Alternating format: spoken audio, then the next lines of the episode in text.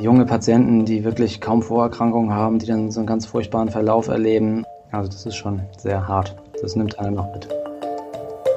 Was ist mit all den Leuten? Wie viele von denen, die um mich herum waren, haben überlebt? Wie viele sind, sind gestorben? Also was sicherlich eine große Rolle spielt, ist dieses Schuldthema, also dieser Gedanke von Überlebensschuld. Es sind natürlich Menschen, die da jetzt wirklich ein Jahr lang an ihrer Belastungsgrenze und darüber hinaus gearbeitet haben. Und diese Empathielosigkeit, mit der auch diesen Menschen gegenüber argumentiert wird, wie das ausgeblendet wird, das kommt mir wirklich viel zu kurz in der Debatte. Die benutzen das schöne Wort, gute Wort, wenn jemand fulminant stirbt, er ist verglüht.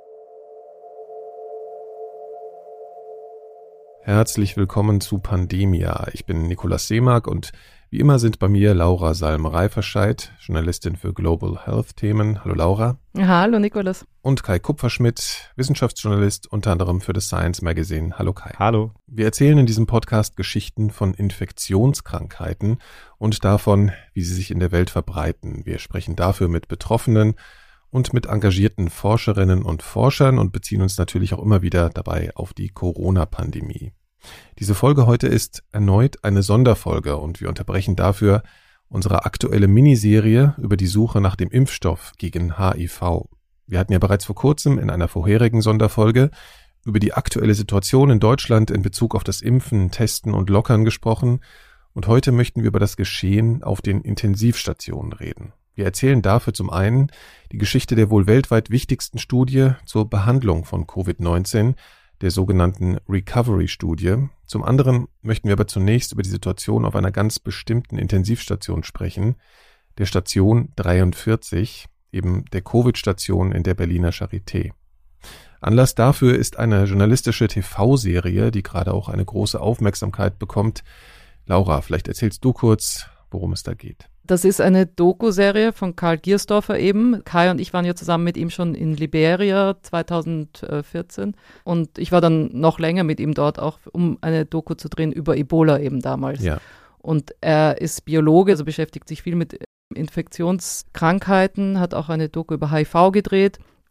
Und jetzt ist er vor Weihnachten in die Charité gegangen, also auf diese Station 43. Das ist eine internistische Intensivstation und hat eigentlich wirklich von vor Weihnachten bis, bis März, bis vor kurzem, April, ne? bis vor kurzem, drei Monate in der Intensivstation verbracht und dort gedreht, Patienten, Pfleger, Angehörige und hat die einfach begleitet, wirklich sehr intensiv, sehr beobachtend, also einfach dokumentarisch. Das ist eine vierteilige Serie, genau. Und ähm, man muss dazu sagen, stellt man sich jetzt vielleicht ein bisschen falsch vor. Es ist wirklich ohne Erzähler. Ne? Es ist sehr beobachtend, sehr sozusagen aus dem Hintergrund gedreht. Man kriegt ein sehr authentisches Bild von dem, was da gerade passiert.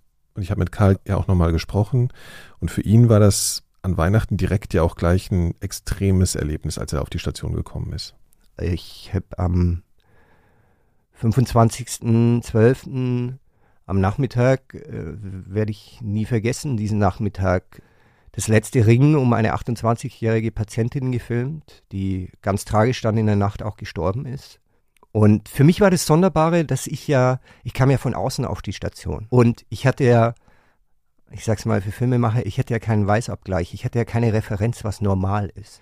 Und es war tatsächlich so, dass als ich angefangen habe, dort zu drehen, auch eine Zeit anfing, die jetzt Retrospektive, die Ärzte, die, also selbst die Oberärzte, die da jahrelang schon sind, als die heftigste Zeit ihrer ganzen beruflichen Laufbahn betrachten. Und das ist mir natürlich dann auch erst im Nachhinein bewusst geworden. Aber das war schon richtig, richtig heftig. Mich hat das daran erinnert, dass wir in einer der allerersten Folgen, glaube ich, vom Podcast mal darüber gesprochen hatten, dass ja so ein bisschen die Bilder wirklich fehlen in dieser Pandemie. Und wenn ich sage Bilder, dann meine ich das, das Erlebnis der, der Krankheit sozusagen. Also in gewisser Weise ist das Symbolbild dieser Pandemie ja der leere Times Square oder ähm, die leeren Straßen. Ähm, und damit bebildert man natürlich eigentlich den Lockdown, also eigentlich den Kampf gegen die Krankheit, aber nicht so sehr die Krankheit selbst. Und das ist natürlich bei dieser Krankheit, weil ja auch nur manche Menschen so schwer erkranken und man ja eher die sieht, die, die mild erkranken. Das führt natürlich auch zu so einer Verschiebung irgendwie in der Wahrnehmung, glaube ich.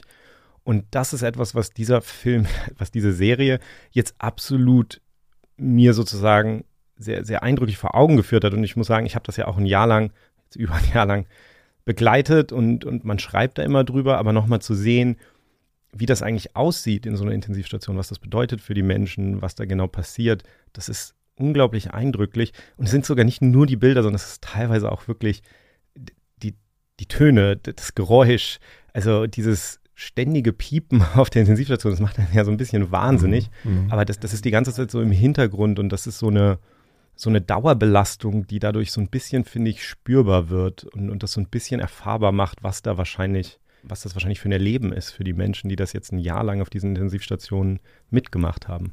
Tatsächlich finde ich die auditive Ebene auch total wichtig. Also das ist mir auch erst so danach so klar geworden. Ne? Die, äh, die, die drückt irgendwie diese Verzweiflung, diese, diesen Stress und alles nochmal auf eine ganz andere Art und Weise ab als, ähm, ja, als, als die Bilder. Aber der Fluss ist jetzt gerade so ein bisschen. Ja, und wirklich still wird es dann ja auch nur, wenn sie dann in einem Fall zum Beispiel so nach und nach die ganzen Geräte ausschalten. Das ist dann sozusagen, das ist dann die Ruhe danach und das ist, das ist der Tod. Das sind die Menschen, die, die den Kampf ähm, nicht überleben letztlich. Ne? Und wir wollen uns mal einen Fall herausnehmen aus dieser Serie, der mir auch persönlich sehr im Gedächtnis äh, geblieben ist, dem du auch jetzt nochmal gesprochen hast, Laura. Ich habe mit Andreas Krennmeier gesprochen und das, diesen Eindruck, den wir gerade besprochen haben, auch mit diesem Piepsen, das ist ihm auch wahnsinnig im Kopf geblieben, jetzt nur um das vorwegzunehmen. Aber Andreas ist ein Softwareentwickler beim Berliner Startup und er ist auch ganz jung, also er ist 1983 geboren, ist auch Österreicher, also ein Landsmann mhm. und ist seit Anfang 2009 in Berlin. Und ich habe ihn erstmal überhaupt gefragt, wie er sich überhaupt angesteckt hat, weil ganz viele in der Intensivstation wissen tatsächlich auch nicht, wie sie sich angesteckt haben. Die Idee war einfach so vorsichtig zu sein, wie es praktisch möglich ist. Ähm, also ich, ich kann mich nicht irgendwie voll, vollkommen verhüllen ähm, und, und irgendwie die, die Öffentlichkeit vollkommen meiden. Aber ich habe von mir aus gesagt, ich, ich, ich, ich, muss alles, was irgendwie halbwegs vernünftig ist, einfach versuchen äh, umzusetzen und, und habe das auch, auch ziemlich konsequent durchgezogen. Und dann hat es mich trotzdem erwischt. Ich weiß nicht, wo ich mich genau infiziert habe, aber ähm, ich habe gemerkt, so ähm, am, am 22. Dezember ganz konkret, dass, dass plötzlich irgendwas irgendwas passt mit meiner, äh, mit meinem allgemeinen äh, Gesundheitszustand nicht. Und konkret habe ich das am 22. nur gemerkt äh, mit, mit ähm, mal, äh, Luftknappheit, Atemnot, wenn ich, wenn ich die Treppen ähm, hochgelaufen bin. Und an, an dem konkreten Tag, knapp vor Weihnachten, ist viel an noch so Lieferungen gekommen, äh, äh, öfters mal rauf und runter und, und ich, ich war jedes Mal einfach vollkommen fertig. Ja, also er hat dann tatsächlich ein paar Tage später hat er einen Test gemacht und, und selber zu Hause, auch bevor er das Testergebnis bekommen hat, hat er zu Hause auch noch so einen Riechtest gemacht, ja, weil das heißt ja, man riecht nichts mehr und er hat dann wirklich den herbesten Whisky gerochen, den er hatte und er hat gesagt, er hat einfach gar nichts gerochen. Und da war er natürlich dann schon so, okay, ja. Und dann kam ein paar Tage später, das hat auch noch so lange gedauert, damals äh, der positive Test zurück mit einer sehr hohen Viruslast auch. Und er hatte halt keine Ahnung, wo er sich angesteckt haben könnte und hat aber auch sogar noch ein Google-Aktivitätenprotokoll, also so auf seinem Handy geschaut, wo er überall war, um die Schritte nachzuverfolgen, wo er gewesen ist und so weiter. Und dann ist er zwischendrin sogar auch mal ins Krankenhaus, weil er so starke Schmerzen in der, Brust hatte, dass er gedacht hat, irgendwas ist, ist mit seinem Herzen los. Und in Wirklichkeit war das aber dann tatsächlich nur ein eingeklemmter Nerv vom, vom Husten oder mhm. vom ja, Verkrampftsein, glaube ich. Und danach ist er wieder nach Hause. Und dann ist es aber wieder schlimmer geworden. Der 7. Januar war eigentlich ein, ein, ein relativ angenehmer Tag. Also ich, ich habe mich da relativ gut gefühlt und wollte, wollte dann, ich, ich glaube, ich war, ich glaube, ich wollte irgendwie so am Nachmittag mal so duschen und bin, bin aufgestanden, ähm, wollte dafür so ein paar Sachen aus dem anderen Zimmer holen und dann plötzlich war vollkommen die Luft weg und, und ich, ich ähm, habe absolut keine Luft mehr gekriegt. Atmen war, war ähm, absolut, also war quasi unmöglich. Ich habe ja regelrecht die Panikattacke gekriegt und meine Frau natürlich sofort den, den Pulsoximeter geholt und, und auf meinen Finger und die Sättigung war runter auf 62 Prozent beim Puls von, von 200. Ähm, und äh, sie meinte so, ja, ich, ich, ich bin regelrecht so, so grau angelaufen, hatte so, so Schweißperlen im Gesicht. Äh, und der erste Gedanke von meiner Frau war äh, Herzinfarkt. Also weil, weil das ja so, so, ähm, so ein, ein ähnlich, durchaus ein, ein, ein ähnliches Bild haben kann. Sie hat dann natürlich sofort die Rettung gerufen, dann ist die Rettung gekommen und hat ihn ins Krankenhaus gebracht und da musste man natürlich erstmal, also da waren ein paar Voruntersuchungen, aber man musste dann ihn natürlich ein Bett für ihn finden, was da zu dem Zeitpunkt gar nicht so einfach war. Und dann ist er aber auf die Station 43 gekommen, was eben für besonders schwere Fälle auch da ist diese Station. Also tatsächlich, äh, es ist jetzt nicht eine normale Covid-Intensivstation, sondern eine, also wo auch ähm, Patienten behandelt werden, die einen externen äh Die eine ECMO brauchen. Also das werden wir heute noch ein paar Mal hören. ECMO ist äh, eine Abkürzung für extrakorporale Membranoxygenierung. Also das ist letztlich eine, eine, eine Maschine, die die Atemfunktion übernimmt dann für den Körper. Also das ist, mhm. ähm, die Lunge ersetzt. Letztlich, ja. ja. Also genau, ist auf jeden Fall eine Station für wirklich extrem schwere Fälle. Und das äh, hat mir auch nochmal Daniel Ziegler gesagt. Das ist ein Oberarzt und der ist seit 2008 an der Charité und auch jetzt auf dieser Station eben seit einigen Jahren, auf dieser internistischen Intensivstation. Er hat auch einen eigenen Podcast, muss man dazu sagen. Ja. da stellen wir auch einen Verlinken Link on. wir genau. in die Shownotes. Ja. Ähm, ja, und er hat auch mal so beschrieben, wie, wie so der Verlauf ist von Patienten, die sich anstecken, bis sie sozusagen bei Ihnen landen. Die Leute stecken sich an in der Häuslichkeit. Ähm, dann ähm, irgendwann ähm, wird es so schlimm, dass sie keine Luft mehr bekommen. Deswegen stellen sie sich in der Rettungsstelle vor. Und dann gibt es eben ein paar Menschen, die gehen noch auf die Normalstation, weil man den Eindruck hat, okay, es ist nicht ganz so schlimm, möglicherweise ein etwas milderer Verlauf. Und es geht vielleicht auch mit ein bisschen Sauerstofftherapie. Und dann gibt es eben die Patienten, die sich wirklich dramatisch verschlechtern und gleich auf die Intensivstation müssen und dann zu uns kommen. Ähm, du hast schon angesprochen, dass bei uns ähm, viele besonders schwerkranke Patienten sind. Das liegt einfach daran, dass äh, viele kleinere Krankenhäuser dann uns auch die Patienten zuverlegen, ähm, von denen sie glauben, dass sie erstens besonders krank sind und zweitens um jeden Preis gerettet werden müssten. Ne? Und dadurch haben wir natürlich auch eine Selektion an Patienten, die einerseits möglicherweise etwas jünger ist ähm, und ähm, die von einer Maximaltherapie profitieren könnte, andererseits sind die besonders krank. Und das stellt uns natürlich auch vor, einem, vor eine große Herausforderung.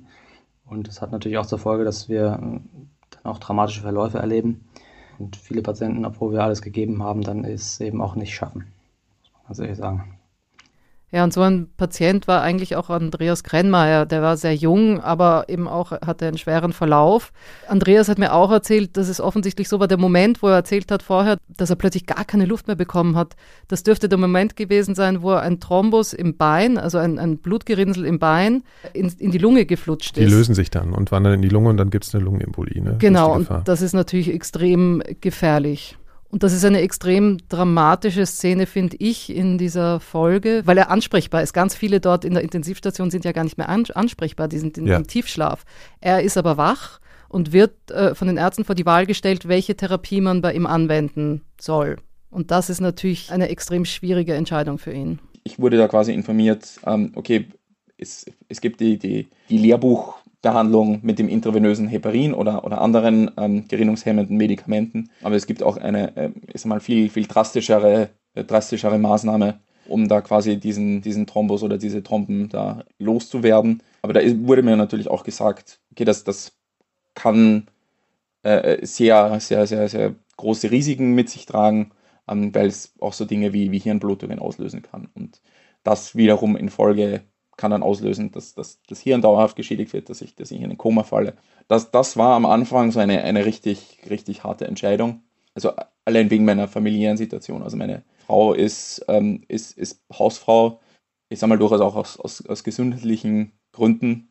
Und wir, wir, wir haben uns halt so ähm, quasi, quasi arrangiert. Ich, ich arbeite und sie, sie kümmert sich um den Haushalt. Und das, das, das klappt halt ganz gut. Und irgendwie mehr an, an Absicherung war zu dem Zeitpunkt nicht wirklich da. Wenn mir irgendwas zustoßen würde, meine, meine Frau wäre da, wär da vollkommen aufgeschmissen. Deswegen habe ich mich für die, sagen mal, konservative Behandlung mit dem intravenösen Heparin äh, entschieden.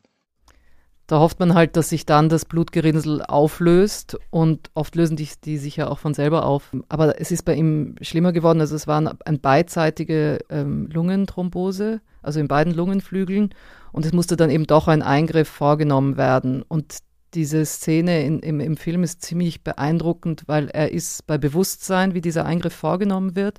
und es wird ihm in der Leiste ein, ein, ein Schlauch eingeführt bis zur Lunge und man versucht halt diese, diesen Thrombus, also dieses Blutgerinnsel abzusaugen.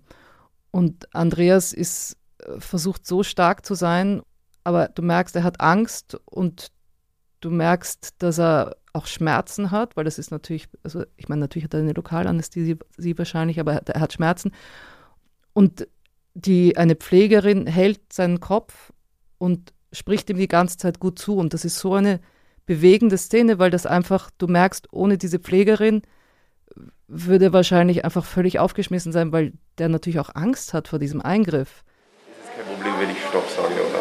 Ja, wenn, wenn, wenn, Sie, wenn irgendwas ist, okay. sagen Sie Bescheid, okay? Ja, ich, ich finde dieser Zustand, in dem ich bin, bei während der Absound, das ist, das ist schon beängstigend. Ja. Und die Luft anhalten.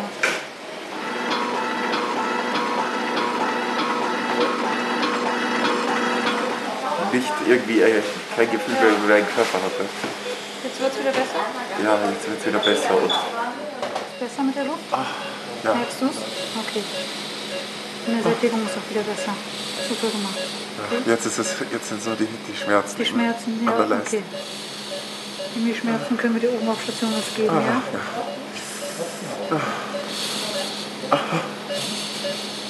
Ah.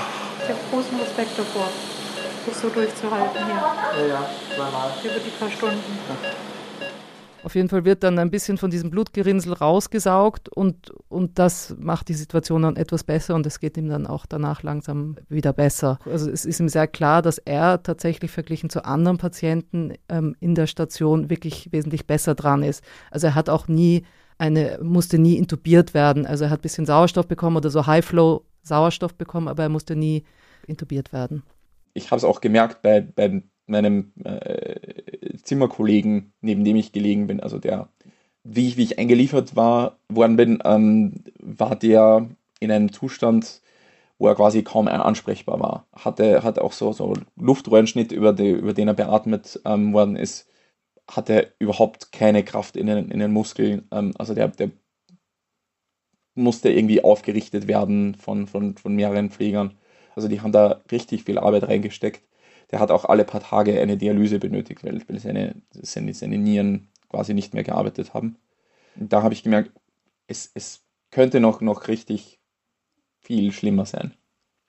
Also dadurch, dass er einer der wenigen war, die bei Bewusstsein waren tatsächlich, ähm, haben die Pfleger ihn auch sehr abgeschirmt äh, vor anderen, also andere Fälle zu sehen, die schlimmer waren, also die mhm. an der ECMO waren etwa oder die eben im Tiefschlaf waren. Ja. Er sagt, da ist er sehr abgeschirmt worden. Aber sensibilisiert dafür auch, ne? Ja. Äh, genau. Und Karl hat auch im Interview äh, mit mir gesagt, äh, was das, wie sich das auch dargestellt hat, ne? Für, für Leute, die noch bei Bewusstsein waren, die auf die Station gekommen sind. Das waren immer Zweierzimmer und da sind halt teilweise einfach dann die Leute neben dir gestorben, während du bei Bewusstsein warst und dann sind dann wirklich die Leute mit den Leichensäcken gekommen und haben die durch die Gänge gefahren und die haben natürlich immer versucht, das irgendwie zu verbergen, aber du kriegst das natürlich irgendwie auch mit und was das für eine psychische Belastung war, das erzählt er ja auch einmal, an das kann ich mich äh, ganz, ganz gut erinnern, ähm, das, das war so, so auch so ein wenig schockierender. Das war dann, war dann schon zu einem Zeitpunkt, wo ich relativ, wo es mir, mir relativ gut gegangen ist. Da war die, wie, war die Tür so, so halb offen und ist dann, ist dann plötzlich so, so ähm, äh, quasi ein, ein Leichensack an mir vorbeigefahren, der, der offensichtlich gefüllt war. Und das, das war so quasi, quasi das, der, der, das das einzige Mal, wo ich, wo ich so den, den, den Tod ähm, quasi direkt wahrgenommen habe, wo ich, wo ich direkt damit konfrontiert war. Noch nicht mal mit dem Toten selbst, sondern auch nur unter Anführungszeichen äh, mit dem Leichensack. Aber es ist, es ist ähm, wenn man dann so dran denkt, das, das, das ist ein, ein Leben, das, das vorbei ist und das ist eine Person, die eine ganz individuelle Geschichte hat und das ist eine, eine Familie, die jetzt trauern wird das, das setzt einem dann schon sehr, sehr zu, auch, auch wenn man selbst ähm, da eigentlich gut rausge äh, aus dem Ganzen rausgekommen ist. Ja, und das ist jetzt die Sicht von einem Patienten, ja, aber wie es den Ärzten und den Pflegern und allen Mitarbeitern da auf der Intensivstation geht, ist natürlich nochmal was ganz anderes, weil die erleben das ja noch in einem vielfachen Maß ja. seit einem Jahr tatsächlich. Also ich meine, die haben schon echt ein, ein, ein ja, ein traumatisches Jahr hinter das sich. muss ich ja auch klar machen, wenn er sagt jetzt so, er hat das dann einmal gesehen und das ist dann schon irgendwie schockierend und die, die behandeln diese Patienten und, und, und sehen die dann sterben und Ja. dann kommt der Leichensack und dann Und Karl hat erzählt, dass das der nächste. genau, dass es um diese Zeit äh, in diesen Monaten das Gefühl war, dass da einfach jeder stirbt. Ja, das war so ein, so ein Grundgefühl, was da war. Ja, also das war deren persönlicher Eindruck natürlich, aber äh, Daniel Zickler, der Arzt, hat eben nochmal gesagt, verglichen zum Januar 2020 sind in diesem Jahr 60 Prozent mehr verstorben als eben in dem Vorjahr. Es ist eine Menge an Menschen gestorben, Ja. wo sie einfach eben nicht mehr, also hilflos und nichts mehr tun konnten, die, die Ärzte und Pfleger. Äh, was extrem wichtig war, glaube ich, für die, also für alle eigentlich, für die Patienten, für die Angehörigen, für die Mitarbeiter dort, ist, dass eine Psychologin auf der Station arbeitet. Und sie heißt äh, Laurence Erdur.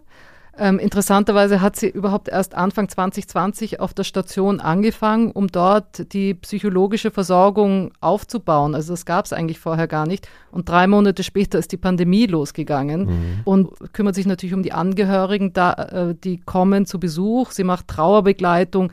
Sie versucht für die Mitarbeiter da zu sein, für die Sorgen und Ängste und Nöte, die diese Menschen auch haben. Ja, also ähm, Eigentlich für alle, ne? für alle Person eigentlich. Also es ist ein, ein Wahnsinnsjob. Und dann ähm, versuche ich, die Patienten natürlich auch mit zu begleiten, also diejenigen, die wach sind. Das sind ja einmal die Patienten, die kommen und über denen schwebt sozusagen, wie die, wie die Ärzte sagen, der Tuss. Also da droht die Beatmung. Oder was heißt droht, aber da ist eben die Frage, müssen die beatmet werden oder nicht. Das heißt, das sind natürlich Patienten, die sehr viel Angst haben.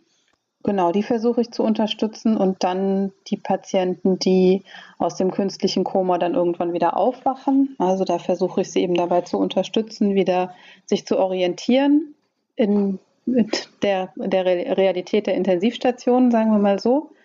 Das muss man sich mal vorstellen. Teilweise wachen die ja an einem anderen Ort auf, als wo sie sich zuletzt erinnern können, wo sie gewesen Ja. waren. Also und das nach Wochen teilweise. Und die wissen zum Teil noch nicht mal, dass sie Covid haben. Das gab's auch, das hat mir Karl erzählt. Also die, die sind, die wachen auf einmal auf und sind in irgendeiner unfassbaren Situation in so einer Intensivstation, die ja, also ein, ein irrer Eindruck für die. Ne? Ja, und also, einfach nicht vorstellbar. ja. Und das äh, verrückteste Geschichte, die Laurence erzählt hat, ist tatsächlich äh, von Leuten, die auch in einem anderen Land aufgewacht sind. Also die fühlen, glaube ich, sehr, sehr viel Angst primär. Also das ist das dominierende Gefühl, würde ich denken. Die ähm, wissen ja überhaupt nicht, wo sie sind. Die werden ja oft in der Phase, in der sie schon sediert sind, verlegt. Also die wachen woanders auf, als sie mal äh, hingegangen sind. Also das extremste Beispiel ist ja bei den französischen Patienten, die wir auch behandelt haben in der ersten Welle, die in Straßburg in die Klinik gegangen sind und äh, in der Charité äh, wieder aufgewacht sind bei uns, die dann auch sozusagen umgeben waren von Personen und die noch eine andere Sprache sprechen. Also das ist, glaube ich, so das extremste Beispiel, was mir da einfällt. Sie sagt auch, dass selbst wenn man denen das erklärt, die, die können das ja gar nicht glauben, also dass die da so lange geschlafen haben und dass der Hubschrauber sie nach Berlin gebracht hat oder wie immer sie nach Berlin gekommen sind. Das kann aber eben auch Verfolgungsängste auslösen und das passiert anscheinend sehr häufig, wenn die aufwachen, dass die eben dann wirklich so Panik und äh, Verfolgungswahn haben. Alle sind gegen mich und niemand will was Gutes Ja. von mir und so. Also das ist das und da muss sie natürlich extrem mit denen sprechen und auch die Angehörigen ans Telefon holen und die mit den Ja. Angehörigen sprechen lassen. Ja, und sie muss sich einfach wahnsinnig äh, in die Patienten reinversetzen, Vertrauen aufbauen, sich denen langsam nähern, einfach denen einfach ein Sicherheitsgefühl geben. An der Stelle muss ich auch an Karl denken, weil es ihm mit seiner filmemacherischen Arbeit ja ähnlich geht. Du kannst ja auch nicht einfach da reingehen und die Kamera draufhalten, was er auch gar nicht wollen würde. Aber wie verhältst du dich da? Was ist eigentlich, was bedeutet eigentlich die Arbeit, über sowas einen Film zu machen? Das ist ja viel mehr als einfach nur, was man sich so vorstellt als Publikum. Ja, da geht einer rein und filmt. Und davon hat Karl ja auch erzählt. Ich musste dann auch, und so intensiv habe ich das in meinem Leben noch nie erfahren, also ich musste einen sehr schmalen Grat gehen, weil ich wusste, ich muss persönliche Beziehungen aufbauen zu den Pflegern, Ärzten, zu dem Personal dort, aber auch zu den Patienten, insofern sie noch ansprechbar waren, oder zu den Angehörigen. Und das heißt, ich habe einfach lange Gespräche geführt und ich habe sehr viel über die Personen erfahren, äh, die dort lagen. Und diese Personen konnte man dann nicht mehr abstrahieren. Also ich konnte dann auch nicht dieses Schutzschild aufbauen, äh, dass wenn du sehr wenig über jemanden weißt, dann geht dir auch sein Schicksal oder ihr Schicksal nicht so nahe. Aber dann würde ich natürlich auch filmerisch nicht so nahe kommen. Und das war ein, ein permanenter Grenzbereich, in dem ich gewandelt bin. Und da ist zu Anfang dann auch etwas passiert von einem Patienten, was typisch war, wo, wo die Familie, aufgrund auch meiner familiären Umstände, hätte ich da einen speziellen Zugang zu den Angehörigen. Und der sah sehr lange gut aus, der Patient, und der ist dann verstorben. Und dann war mir auch klar, äh, dass ich selber aufpassen muss, inwieweit ich mich da reinstürze. Weil ich bin jetzt nicht ein Typ, der, der dann diese Empathie vorspielt, damit ich etwas für die Kamera bekomme und dann gehe ich nach Hause und dann war es es wieder. Das verschwimmt. Und so ging es natürlich vielen und sicherlich auch der Psychologin. Also er hat einfach viel Zeit damit verbracht, sich den Patienten anzunähern und mit ihnen in Kontakt zu kommen, um eben seine Arbeit auch zu machen. Genau, einer dieser Patienten, den Karl sehr intensiv begleitet hat, war ja Andreas Krennmeier eben. Ähm, Andreas geht es heute viel besser auf jeden Fall. Also er klingt mhm. auch viel besser und schaut auch wieder viel besser aus. Andreas sagt aber schon, das ist so emotional verarbeitet man das natürlich jetzt nicht so leicht. Ich bin einerseits sehr, sehr froh, dass ich das Ganze wirklich gut überstanden habe und dass, dass es vor allem so, so, so schnell wieder, wieder ähm, deutlich besser geworden ist. Andererseits, ich, ich, ich muss da trotzdem immer wieder dran denken. Und es ist immer wieder so, was, was ist mit, mit, mit all den Leuten? Im Grunde genommen, ich, ich kenne die alle nicht und ich habe auch nicht wirklich viel mitgekriegt. Aber trotzdem denken wir so, was, was, was ist da passiert? Wie viele von denen, die um mich herum waren, haben überlebt? Wie viele sind, sind gestorben? Wie viele Leute sind, sind überhaupt gestorben in der, in, in der Zeit, in der ich in der Intensivstation war? Beschäftigt einen schon man, man liest immer wieder, dass, dass die, die das irgendwie durchgemacht haben, in, der Intensivstation waren und über, überlebt haben, so einen, was auf, auf Englisch heißt Survivors Guild haben. Das, das merke ich bei mir jetzt nicht direkt, aber es ist trotzdem, es, es bleibt einfach immer wieder so im, im, im, im Hinterkopf und man denkt dann immer wieder dran. Er spricht hier von einem Survivors Guild, also einem Schuldgefühl der Überlebenden, also die gesehen haben, andere sind gestorben, sie selber haben überlebt. Das zeigt aber auch wieder nur so stark, dass nur weil man überlebt hat, ist noch nicht alles beim Alten. Und das erklärt Laurence Erdour auch nochmal sehr gut.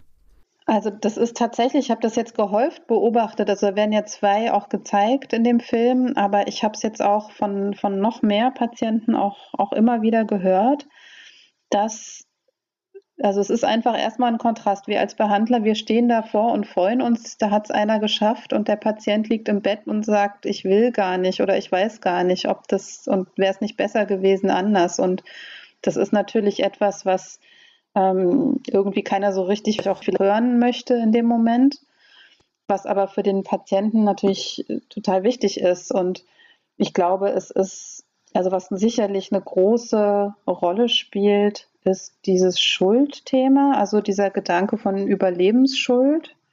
Das kennt man ja von allen, also das kennt man von, von Autounfällen zum Beispiel. Also einer stirbt die, und einer lebt und der, der lebt, fragt sich sein, den Rest seines Lebens ja, warum ich? Und das kann sehr quälend sein, so ein Gedanke. Und so ein Gedanke kann so quälend sein, dass man sagt, oh, also mit so einem Schuldgefühl will ich eigentlich gar nicht leben. Ne? Ja, also Überlebensschuld ist ein, glaube ich, ein wichtiges Thema.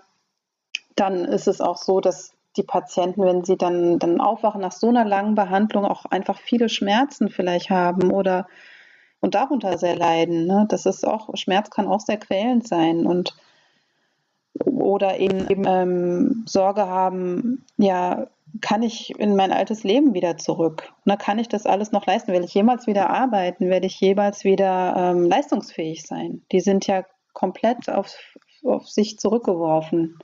Und solche Gedanken und Sorgen können auch sehr quälend sein. Also wir gucken so aufs, aufs Überleben, aber wie die das dann verarbeiten, das ist oftmals eben auch mit sehr viel ja, Selbstzweifeln und, und Selbstqual auch, auch verbunden, ja.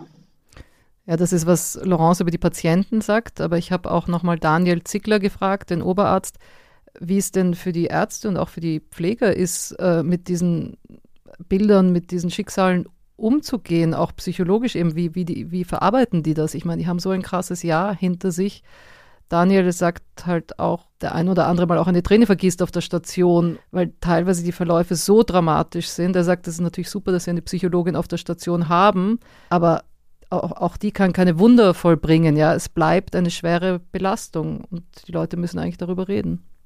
Ja, momentan haben wir noch nicht so richtig Zeit, uns damit emotional zu befassen, habe ich manchmal den Eindruck. Ähm, also es geht einem schon nahe, gerade so die Einzelfälle. Ne? Ich meine, so die ganzen Zahlen an sich, die spielen jetzt in meinem Hinterkopf nicht die Rolle, aber wenn man so die Einzelfälle sieht, äh, junge Patienten, die wirklich kaum Vorerkrankungen haben, die dann so einen ganz furchtbaren Verlauf erleben und oder wenn man die Familien sieht, die dahinter stecken, dann, dann verabschieden sich Kinder bei Patienten, die versterben. Also das ist schon sehr hart zum Teil das nimmt einer noch mit. Ja, das ist halt vielleicht auch für mich das, ähm, ich habe jetzt mit keinem von diesen, von diesen Menschen gesprochen, was mir halt wirklich beim, so nach, nach dem Ansehen dieser Serie auch nochmal auffällt, ist halt, wir reden jetzt ja sehr stark darüber, sozusagen hier so das Einzelschicksal des Patienten hinter den Zahlen zu sehen. Das ist natürlich auch wichtig, ist ja auch das, worüber wir geredet haben mit den Bildern. Was mir so klar wird, wenn ich ihn jetzt höre, ist halt auch, dass natürlich auch Einzel Einzelschicksale stehen hinter dieser anderen Zahl, nämlich der Zahl der, der Intensivbetten, über die wir mal sprechen. Und, und wir tun da ja immer so ein bisschen so, okay, das deutsche Gesundheitssystem hat eine gewisse Kapazitätsgrenze und wir versuchen jetzt, das Virus sozusagen so niedrig zu halten, dass diese Kapazitätsgrenze nicht überschritten wird. Als wäre das eine Maschine, ne, die so eine Maximalbelastung hätte. Genau, aber das sind natürlich auch Menschen, die da jetzt wirklich ein Jahr lang an ihrer Belastungsgrenze und darüber hinaus gearbeitet haben. Und, und diese, diese Empathielosigkeit, mit der auch diesen Menschen gegenüber argumentiert wird, wie das ausgeblendet wird, dass wir quasi diesen Menschen etwas abverlangen und das immer wieder abverlangen, das kommt mir wirklich viel zu kurz in der Debatte. Und ich glaube, dass wir da wirklich auch viel kaputt gemacht haben. Und wenn wir jetzt über die dritte Welle reden oder das, was da auf uns zukommt, dann stehen die ja wieder in der Belastung. Auf eine Art und Weise, die auch nicht der Deal war, als die sich entschieden haben, diesen Job zu machen. Ja. Und ich finde auch Karl hat das in dem Interview sehr plastisch gemacht, was das für eine Belastung ist. Und das hören wir uns jetzt gerade nochmal an. An Weihnachten die Taktung der Fälle, die Schwere der Fälle, auch das Alter der Fälle, der Verlauf, dass gefühlt alle gestorben sind und man muss dann schon auch immer auf die Zahlen schauen, die korrigieren das dann auch immer ein bisschen, aber gefühlt sind quasi alle gestorben. Und dann äh, für die Ärzte auch eine gewisse Hilflosigkeit irgendwann mal. Die benutzen das schöne Wort, gute Wort, wenn jemand fulminant, das ist auch ein medizinischer Ausdruck, fulminant verstirbt, er ist verglüht. Ja. Und viele sind dann echt verglüht und äh, man versucht und macht und tut. Und was auf der 43 gemacht werden kann, kann mehr kannst du nicht tun an medizinischer Intervention. Und trotzdem hast du diese Patienten nicht retten können. Und das ist halt natürlich auch, du steckst da wochenlang als Pfleger unglaublich viel Kraft und Empathie rein und dann geht es einfach so bergab, bam, und wieder einer weg. Ja, man merkt Karl schon auch an, ne, was er für eine Zeit hinter sich hat. Ja, aber diese auf uns zurollende dritte Welle, das, das beeindruckt natürlich auch Daniel Zickler, der sagt, das ist, das kommt. Der sagt, das ist wahrscheinlich, dass weniger natürlich die sehr Alten betroffen sind durch die Impfungen. Jetzt wahrscheinlich kommen mehr 50- und 60-Jährige auf uns zu. Also ich glaube schon, dass die Zahlen nochmal deutlich ansteigen werden, denn wir haben es ja jetzt mit der Mutation zu tun und äh, alle Experten ähm, auf dem Gebiet prophezeien ja, dass es ähm, erstens nochmal viel mehr Patienten betreffen könnte und zweitens ähm, schlimmerer Verlauf dann auch ist, einfach weil die Mutante aggressiver ist, sodass ich momentan auch vor dem Hintergrund, dass wir jetzt weiterhin keine gute Behandlung für die ähm, Erkrankungen haben, das weiterhin so sein wird, dass wir auch äh, viele Patienten behandeln müssen und dass auch ein Großteil sterben wird. Ja. Muss man leider befürchten. Ja, Daniel Zickler äh, spricht hier auch davon, dass sie eigentlich keine großen Behandlungsmöglichkeiten haben, aktuell auf der Intensivstation. Wir verlassen jetzt nochmal kurz diesen Ort der Charité Station 43, dieser Corona-Intensivstation, kommen aber nachher nochmal wieder. Kai wollte jetzt auch nochmal darüber sprechen, was auf Intensivstationen noch so passiert und wie eine Suche nach Behandlungsoptionen vielleicht aussehen kann.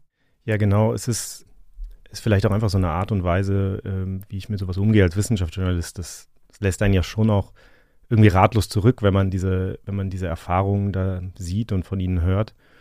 Und, und als Wissenschaftler bin ich natürlich jemand, der sich sehr stark damit beschäftigt, wie Forscher versuchen, neue Behandlungsmöglichkeiten zu finden. Und damit habe ich mich natürlich auch in dem letzten Jahr sehr intensiv beschäftigt. Und man muss sich eben klar machen, dass auch das natürlich auf den Intensivstationen stattfindet. Also ähm, im Grunde genommen braucht es ja, um herauszufinden, ob etwas wirkt, braucht es ja im Grunde klinische Studien. Und dazu muss ich Patienten behandeln. Und diese Patienten sind eben auf der Intensivstation. Das heißt, neben diesen ganzen anderen Belastungen sind diese Ärzte auf den Intensivstationen eben auch dabei, die Behandlungsoptionen zu verbessern. Es ist ja so, dass wir es mit einem neuen Virus zu tun haben. Und natürlich gibt es Forscher, die im Labor jetzt gucken, okay, gibt es Substanzen, die irgendwie gegen dieses Virus wirken. Aber in dieser Pandemie mit diesem unmittelbaren klinischen Bedarf geht es vor allen Dingen darum, ähm, das zu machen, was man Repurposing von Medikamenten nennt. Also zu schauen, ob irgendwelche Medikamente, die bereits zugelassen sind, von denen wir wissen, dass sie sicher sind, ob es da welche gibt, die vielleicht einfach Patienten mit SARS-CoV-2 helfen können. Und die muss man dann eben an den Patienten in der, in der Intensivstation natürlich testen, in klinischen Studien. Das funktioniert natürlich nicht immer. Es sind sehr, sehr viele so klinische Studien gemacht worden äh, in den letzten Monaten. Aber das Problem ist, dass sehr, sehr viele davon uns wenig gesagt haben. Das sind häufig kleine Studien mit sehr wenigen Teilnehmern, die liefern dann keine eindeutigen Ergebnisse, die sind teilweise gibt es dann keine richtige Kontrolle, also keine Vergleichsgruppe, die anders behandelt wurde. Und ich wollte ganz gerne in dieser Folge über die, die wichtigste klinische Studie sprechen. Es ist auch schon interessant, dass man das so ganz klar sagen kann, aber das ist die mhm. Recovery-Studie, die in Großbritannien durchgeführt wird.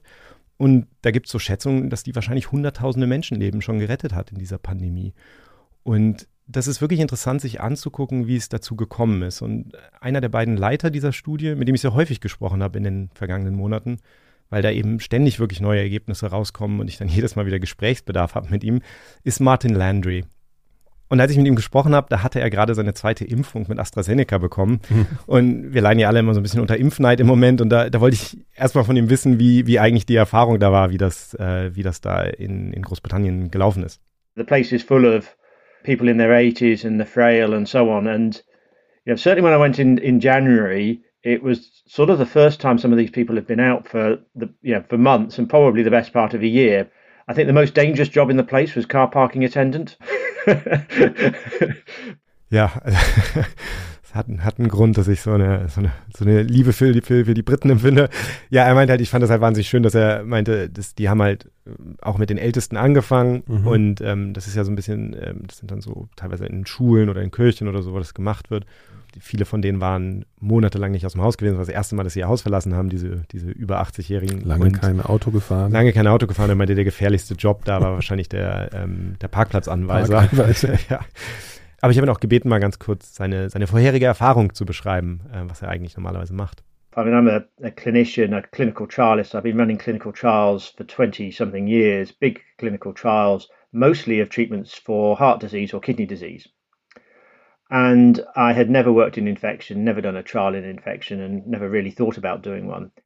Das heißt, er hat zwar langjährige Erfahrung im Aufsetzen von klinischen Studien, so im Bereich von Herzerkrankungen und Nierenerkrankungen, aber halt überhaupt nicht im Bereich Infektionskrankheiten. Mhm. Und das ist ganz interessant, weil, weil sozusagen das, das Interessante hier das Design der Studie eigentlich ist und wie es, wie es aufgesetzt wurde. Und ähm, er überhaupt nicht damit gerechnet hatte, jetzt mal im, im Bereich Infektionskrankheiten zu arbeiten. Und da gibt es eine ganz interessante Hintergrundgeschichte dazu, wie es dann dazu kam, dass er dieses, diese klinische Studie plötzlich angefangen hat. And on the 28th of February, I was on a, uh, on a train rather, um, coming back from a meeting. And I was just thinking about this, and I was writing an email about, to Jeremy Farrer, the director of the Wellcome Trust and a true expert on pandemics. I was writing to him about something completely different. At the bottom of the email, I said, by the way, at the moment, we we're all thinking about social distancing measures and travel restrictions and so on. But at some point, fairly soon, people will start turn their attention to treatments and prevention. Has anybody thought about randomization? If we don't randomize, we'll end up with huge numbers of people being given treatments which and we'll never know whether they they work or not and we'll never know how best to treat this disease and improve the outcomes. Also er saß am 28. Februar im Zug und hat eine E-Mail geschrieben an Jeremy Farrar, das ist tatsächlich ein Experte für Infektionskrankheiten, der leitet die zweitgrößte äh, medizinische Charity der Welt, den, den Wellcome Trust. Und äh, die E-Mail ging um was völlig anderes, aber dann hat er halt am Ende der E-Mail noch geschrieben, im Übrigen, jetzt reden wir alle irgendwie über Social Distancing und wie wir sozusagen damit umgehen, aber sehr bald werden Menschen halt auch darüber reden, wie wir diese Patienten dann behandeln und gibt es eigentlich irgendwelche Pläne dazu zu randomisieren. Was bedeutet das? Kannst du das mal noch kurz erklären? Also was er ja sagt ist, wenn wir nicht randomisieren, ich sage gleich, was es ist, Ja. aber er sagt, das Problem ist, dass wir, wenn wir das so machen wie immer sozusagen, dann kommen wir an einen Punkt, wo wir wahnsinnig viele Menschen irgendwie behandeln mit irgendwelchen experimentellen Therapien, aber am Ende gar nicht wissen, hat das jetzt funktioniert oder nicht. Keine Erkenntnis entsteht dadurch Genau. wirklich, ja. Und der Grund dafür ist, wenn ich jetzt sage, okay, Arzt XY im Krankenhaus Z hat jetzt gelesen, dass dieses Medikament vielleicht irgendwie eine Chance hat und der benutzt das jetzt die ganze Zeit und ein anderer Arzt in einem anderen Krankenhaus benutzt ein anderes Medikament und dann sehen wir, dass die Leute in dem einen Krankenhaus alle besser abschneiden. Dann ist natürlich die Frage, okay, war das jetzt das Medikament, was er benutzt hat, was der andere Arzt nicht benutzt hat?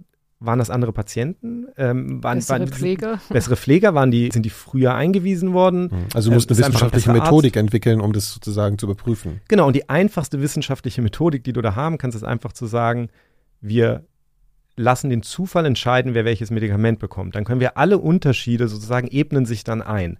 Wenn ich tausende Menschen nehme, über ganz England verteilt und sage, okay, jeder, der irgendwie per Zufallsgenerator ausgewählt wird, kriegt dieses Medikament und die anderen kriegen das nicht, Ja.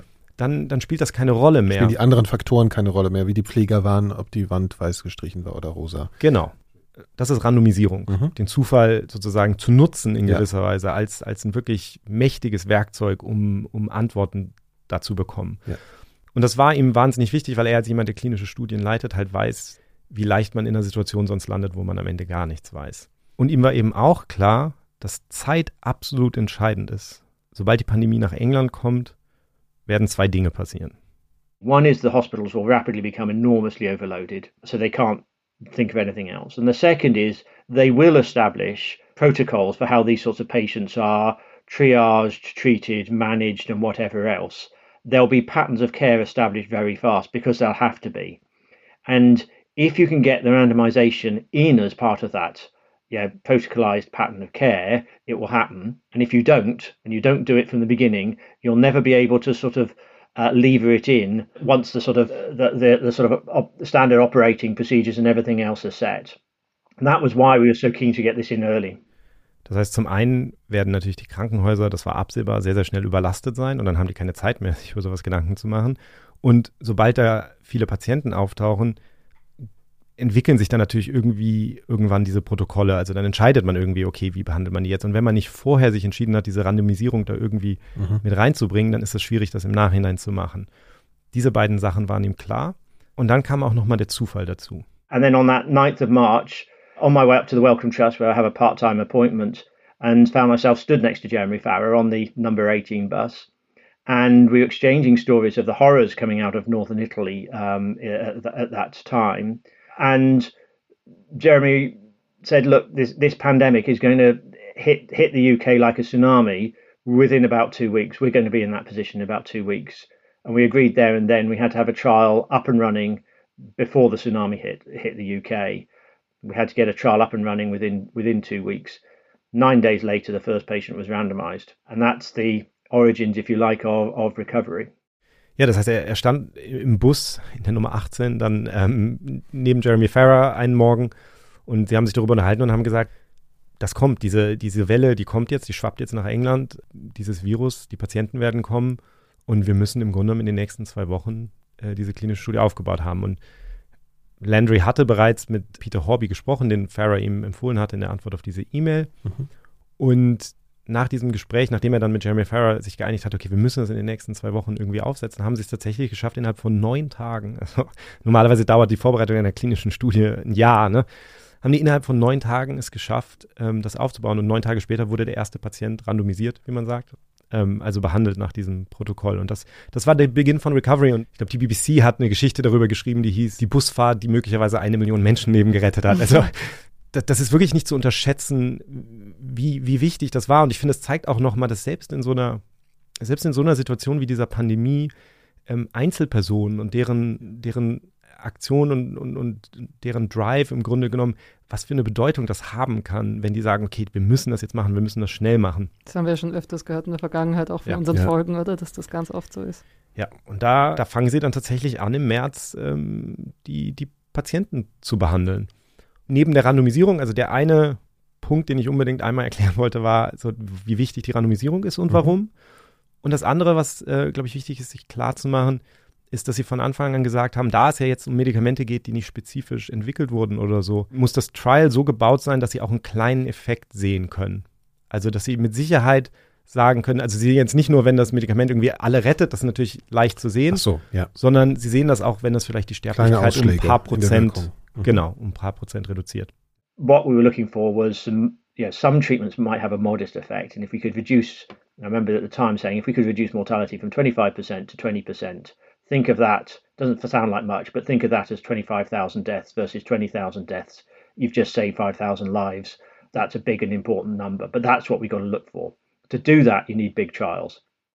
Das heißt, die Konsequenz daraus, wenn du sagst, okay, wir müssen auch einen kleinen Effekt finden, ist, du brauchst eine große Studie. Ja. Du brauchst viele, viele Menschen, damit auch kleine Prozentzahlen sozusagen sichtbar Bemerkbar sind. machen, ja. Mhm. Und das hat dann wieder eine andere Konsequenz. Um eine richtig große Studie zu machen, musst du ein sehr einfaches Design haben. Also es muss leicht sein, auch für Ärzte daran teilzunehmen, sagt er. To get a big trial, you need to keep it simple. You need to be really focused on what, what matters. So first of all, what matters? Survival matters in this instance. Yeah, this is a common disease with a horrible mortality rate, one in one in four, one in three, something of that sort. It's not a rare disease. The second thing was that the frontline doctors and nurses were going to be completely overloaded. They were going to be overloaded and under time pressure, but they were also going to be overloaded emotionally. I mean, exhausted in every sense of the word. So it had to be as easy as possible for those frontline staff. The third thing was that the patients were going to be often elderly, always alone, and usually very, very sick. I mean, some of them are, you know, on ventilators, uh, sort of as they come through the door, if you like. Others a little bit less so, but all in sort of extremis. And so, what one had to do was again simplify this so that it was easy for the patient, easy for their family, it was easy for the frontline clinicians.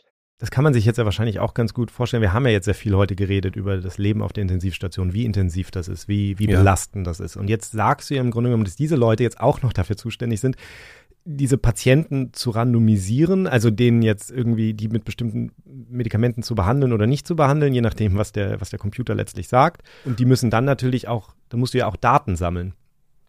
Und einer der wichtigen Punkte am Recovery Trial war, dass sie dann gesagt haben, okay, es geht uns darum, Todesfälle zu vermeiden letztlich. Und das bedeutet eigentlich, ich sag mal, im Kern, die Information, die wir brauchen, ist, wann ist der Patient angekommen? Wie krank war der? Also war der schon auf der, an der ECMO? War Mhm. der, äh, brauchte der Sauerstoff? War der noch ansprechbar? Dann welches Medikament hat er bekommen?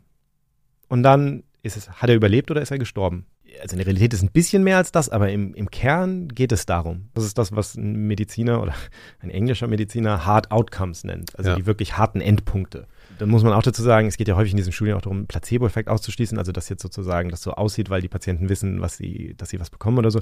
Das ist beim Sterben oder Überleben spielt das dann auch keine große Rolle mehr. Ne? Das ist wirklich, also da, da, Ja. da kann man sich ziemlich drauf verlassen, wenn du feststellst, dass die Leute reihenweise überleben, die ein bestimmtes Medikament bekommen und die anderen nicht, dann sagt das was.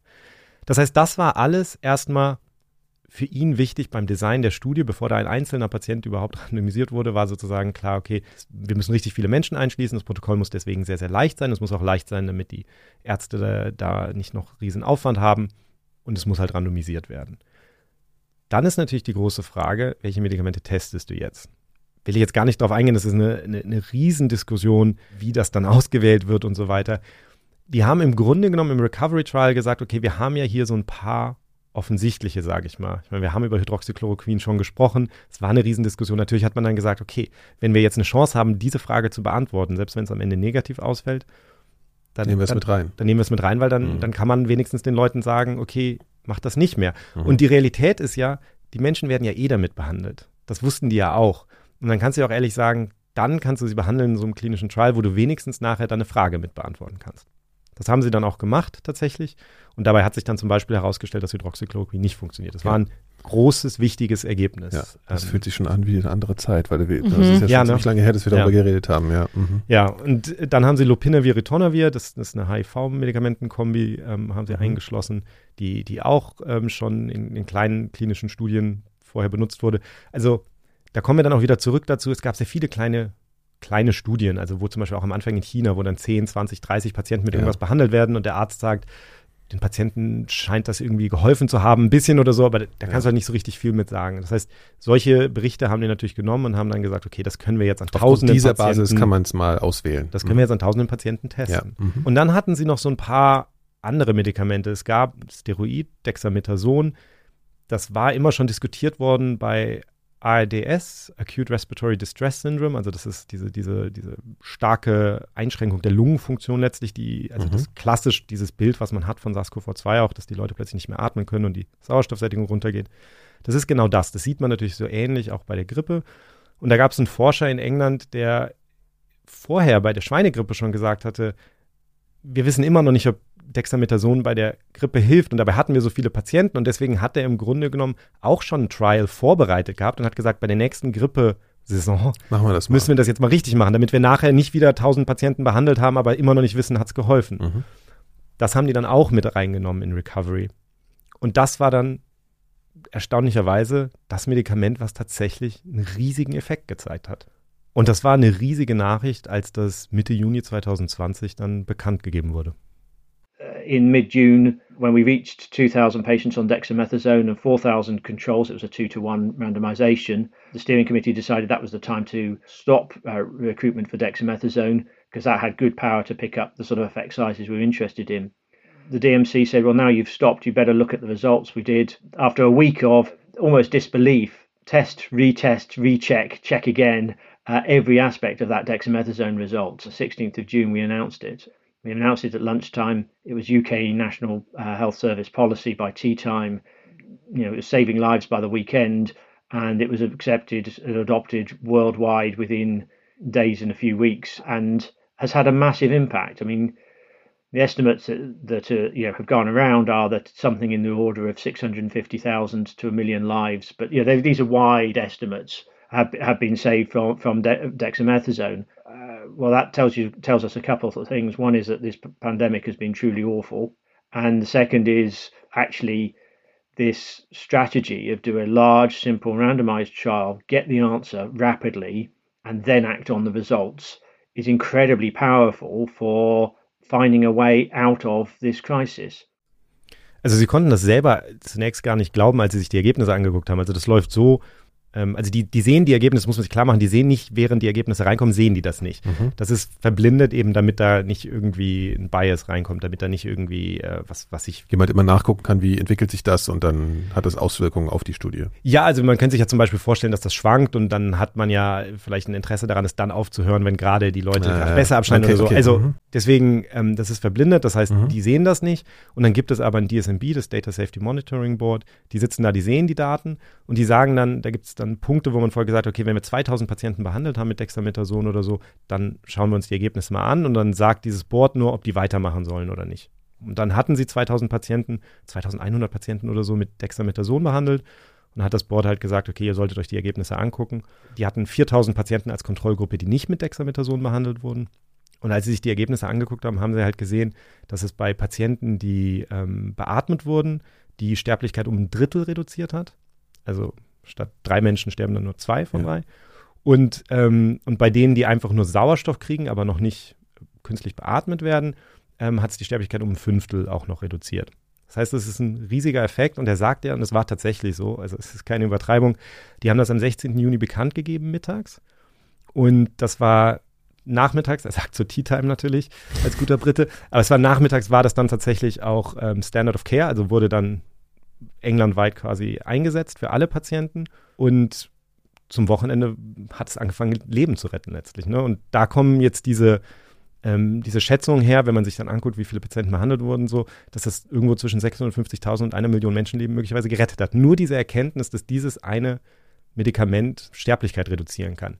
Natürlich muss man dazu sagen, manche Ärzte haben das natürlich vorher schon benutzt und es war in unterschiedlichen Ländern unterschiedlich gehandhabt, aber das ist bei jedem Ergebnis dieser Recovery-Studie im Grunde genommen so gewesen, dass es, das sind so große Zahlen, die sind dann so deutlich, das überzeugt einfach die Leute. Und das ist ein riesiges Problem bei vielen anderen Studien, wenn du sagst so, ja, das sieht gut aus oder so. Aber es ist, es hat nicht diese Überzeugungskraft. Eindeutig genug. Ja. Das ist auch interessant. Ich meine, Daniel Zickler von der, von der Charité, der hat auch gesagt, er hat es auch den Patienten gegeben. Er sagt natürlich, er kann jetzt, also wird schon geholfen haben, so nicht. Also die Studienlage war ja gut dafür.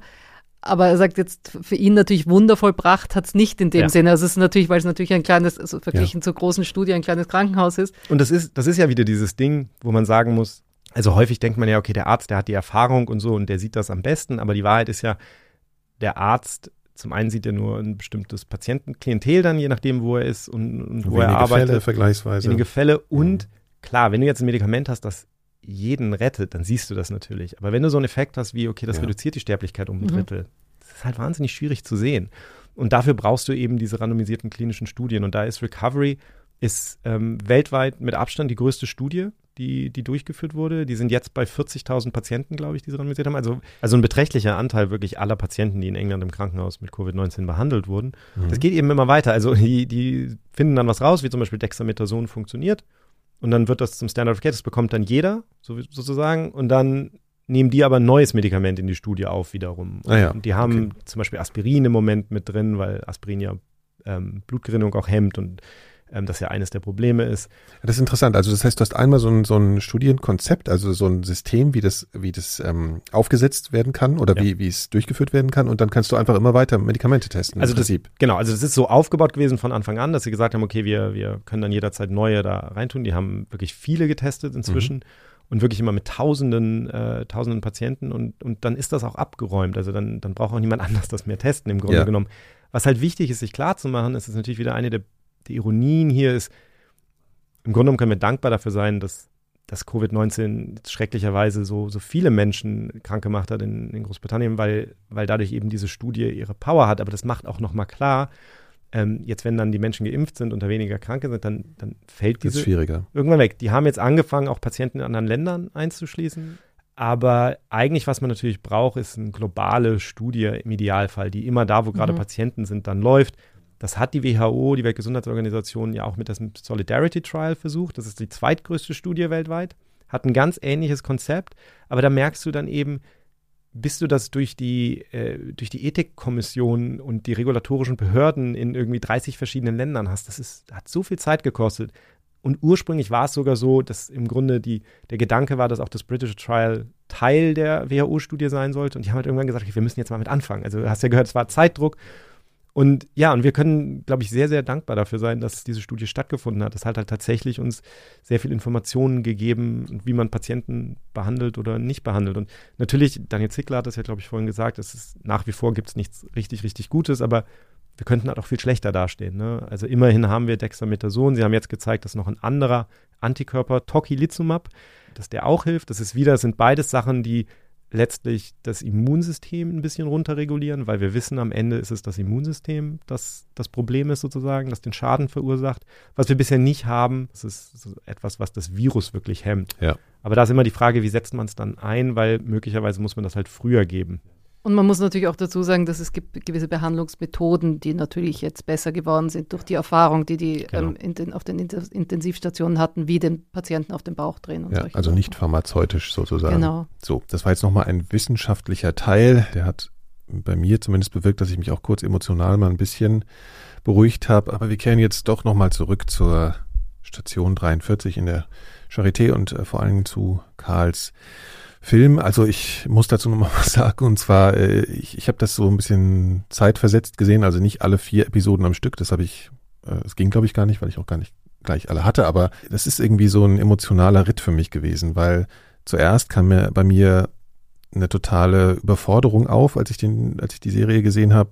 Und das heißt, das erste Mal hat es bei mir eigentlich tatsächlich Angst gemacht, weil man das irgendwie abstrakt eben wusste, mir aber die, die Heftigkeit der Krankheit dadurch nochmal anders klar geworden ist. Die potenzielle Heftigkeit muss man natürlich sagen, ne? das sind natürlich die extremen Fälle, aber man kriegt sie eben mal gezeigt und ich war nach den ersten zwei Folgen an einem Punkt, wo ich gedacht habe, verdammt nochmal, warum kriegen wir das jetzt erst zu sehen? Genau, und dann wurde es, ging es aber weiter mit unterschiedlichen Emotionen, die da eben drin waren. Und ich bin nach diesem ganzen Ritt durch die vier Episoden an der Stelle gewesen, wo nicht mehr so Wut oder sowas oder Empörung äh, da war, sondern einfach so eine Mischung aus Trauer, aber auch eine, eine Ruhe irgendwie. Man denkt ja darüber nach, empfiehlt man diese Serie jemandem, gerade Menschen, die vielleicht ein bisschen empfindlich sind oder Angst vor solchen Bildern haben oder so, ich würde das einfach wirklich wärmstens empfehlen, weil man eine Form der Aufklärung bekommt und eine, eine Form der, des, der, inneren Aufarbeitung in der Situation, in der wir jetzt eigentlich sind. Ich weiß nicht, ob ich kann es nicht besser ausdrücken. Ich weiß nicht, wie ging es euch denn? Was ist denn bei euch so hängen geblieben? Ich glaube, wenn ich so darüber nachdenke,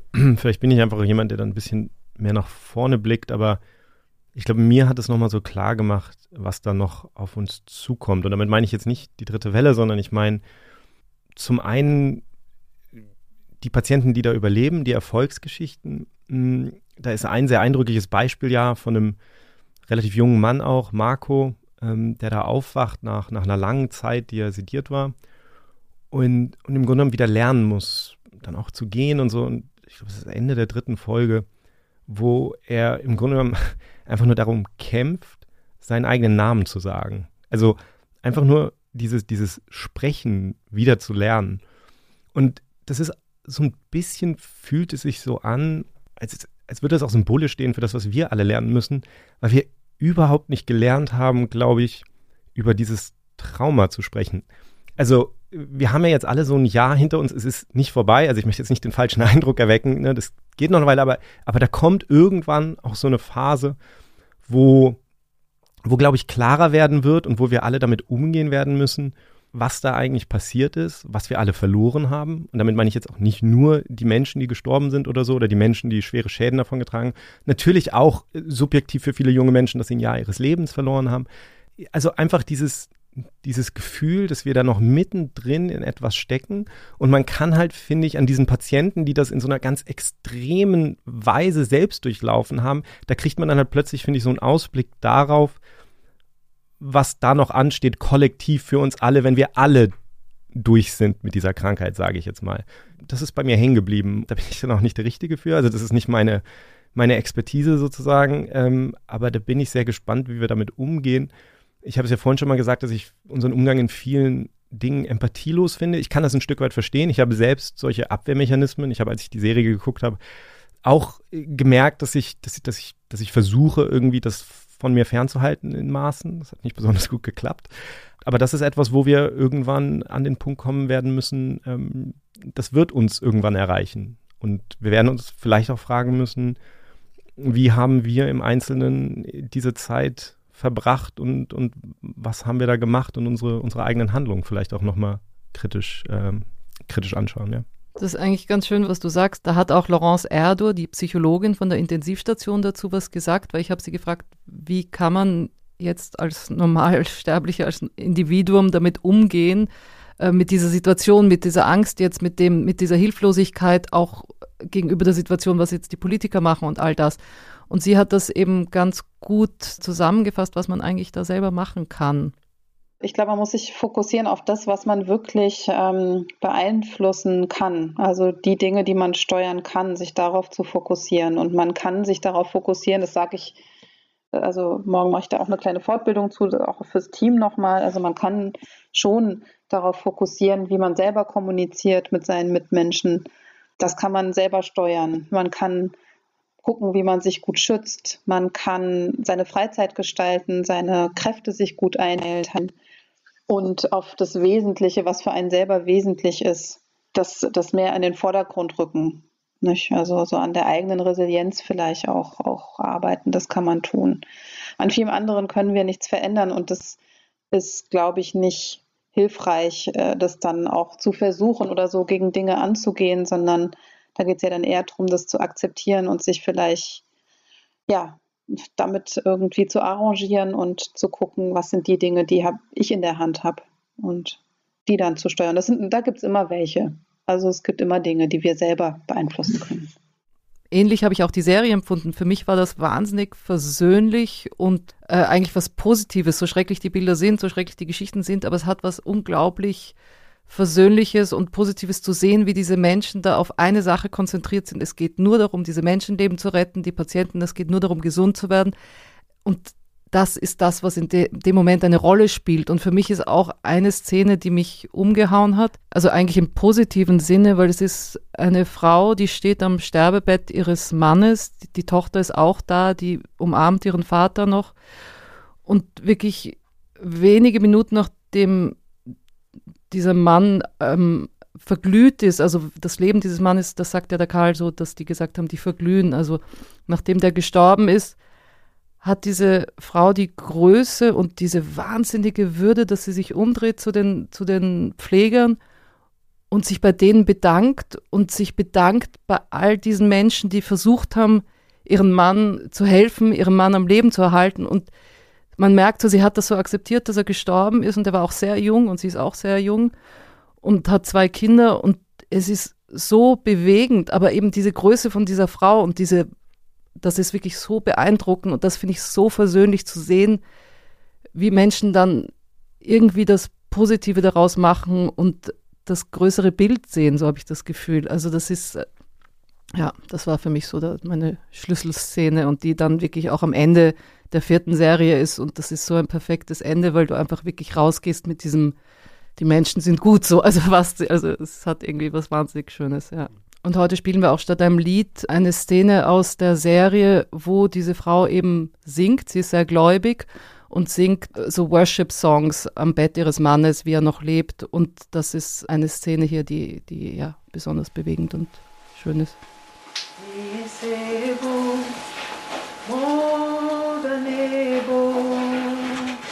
Accomplish what concerns me today. He is able, more than able, to handle everything that comes my way. I appreciate you. Thank you. And I pray for strength for all of you. Strength to deal with this every day. In moments like this, I lift up my hands.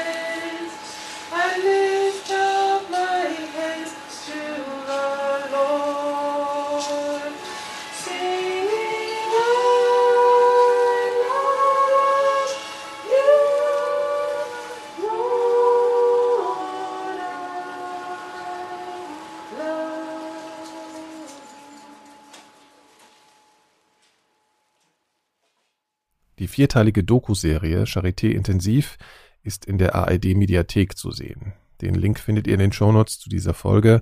Wir danken Karl Gierstoffer und seinem Team, hier im Speziellen Mareike Müller und Antje Böhmert von Dog Days Productions, außerdem natürlich all unseren InterviewpartnerInnen Andreas Krennmeier, Daniel Zickler, Laurence Erdur und Martin Landray.